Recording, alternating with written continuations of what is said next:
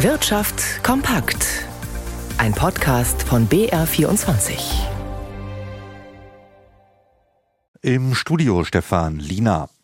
Nach Galeria Karstadt Kaufhof sind nun auch die Warenhäuser der KDW-Gruppe unter Druck geraten. Bisher hatte es ja geheißen, die Luxuswarenhäuser wären von den Insolvenzen in Renebenkos Signa-Konzern nicht betroffen, weil sie wirtschaftlich besonders gut dastünden.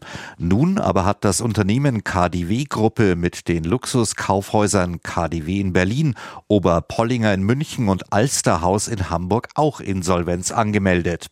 Die Geschäfte würden aber weitergeführt, alle drei Häuser blieben geöffnet, teilte das Unternehmen in Berlin mit.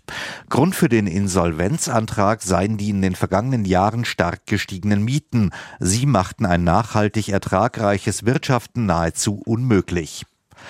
Ab dem kommenden Montag wollen Bahn- und Lokführergewerkschaft GDL wieder verhandeln. Die Streiks werden dann bis zum 3. März ausgesetzt. Beschäftigte halten vorab schon einmal eine Inflationsausgleichsprämie von 1500 Euro. Und für die Gespräche selbst gibt es auch einen Fahrplan. Birgit Habrath hat ihn gelesen. Er trägt sogar die Unterschrift beider Seiten, der Plan, den sich die Lokführergewerkschaft und die Bahn für ihre Gespräche gegeben haben. Demnach soll es eine nachhaltige Entgelterhöhung geben, und zwar nicht nur in Prozenten, möglich sei auch ein Festbetrag, von dem Niedrigverdiener mehr profitieren würden. Im Angebot der Bahn war das bisher nicht vorgesehen. Bei den Streitpunkt kürzere Arbeitszeiten wurde vereinbart, über Modelle für Beschäftigte in Schicht zu verhandeln. Konkreter wird der Fahrplan da nicht. Die Gewerkschaft will die 35 statt der gültigen 38-Stunden-Woche in Schritten und bei vollem Lohnausgleich. Die Bahn bot bisher eine Stunde weniger ab 2026, wenn denn bis dahin genügend neue Kräfte gewonnen werden können. Dieser Streitpunkt dürfte weiter bei den Gesprächen ein Knackpunkt sein. Das gilt auch für die Forderung der GDL, künftig nicht mehr nur Tarifverträge für das Zugpersonal, sondern auch im Bereich Infrastruktur aushandeln zu können. Das wären zum Beispiel die Fahrdienstleiter in den Stellwerken, für die bisher die weitaus größere Konkurrenzgewerkschaft EVG die Verträge aushandelt. Die Bahn hatte bisher abgelehnt, auch die GDL als Tarifpartner zu akzeptieren. Die Gewerkschaft sei dort zu wenig organisiert. Bei diesem Thema heißt es im Fahrplan, gebe es keine Einigkeit.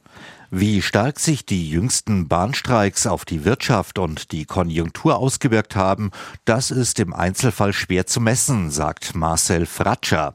Der Präsident des Deutschen Instituts für Wirtschaftsforschung, kurz DIW, geht im Interview mit dem Bayerischen Rundfunk aber von erheblichen Schäden aus.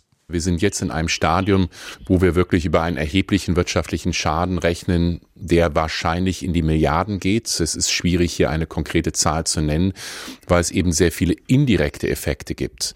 Also wenn Unternehmen gar nicht mehr Dinge versenden, weil sie wissen, es wird schwierig mit dem Transport.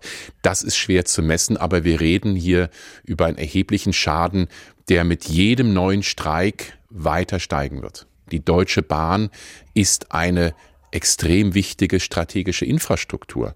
Und wenn die nicht funktioniert, dann haben sie Unterbrechung in den Lieferketten. Das kann man kurzzeitig auffangen, aber wenn die Streiks sich häufen und länger werden, dann entsteht eben ein großer Schaden, der dann nicht mehr kompensiert werden kann. Und wir blicken noch an die Finanzmärkte zu Jan Plate, der in unserem Börsenstudio die Entwicklung beobachtet. Jan, wie ist denn heute die Stimmung im späten Handel? Also der DAX hatte ja in der vergangenen Woche zweieinhalb Prozent zugelegt und da lassen es Anleger jetzt erstmal ein bisschen gemächlicher angehen und streichen hier und da ein paar Gewinne ein. Außerdem steht ja diese Woche noch die Zinsentscheidung der US-Notenbank an ja, und der DAX verliert ein Viertelprozent auf 16.922 Punkte.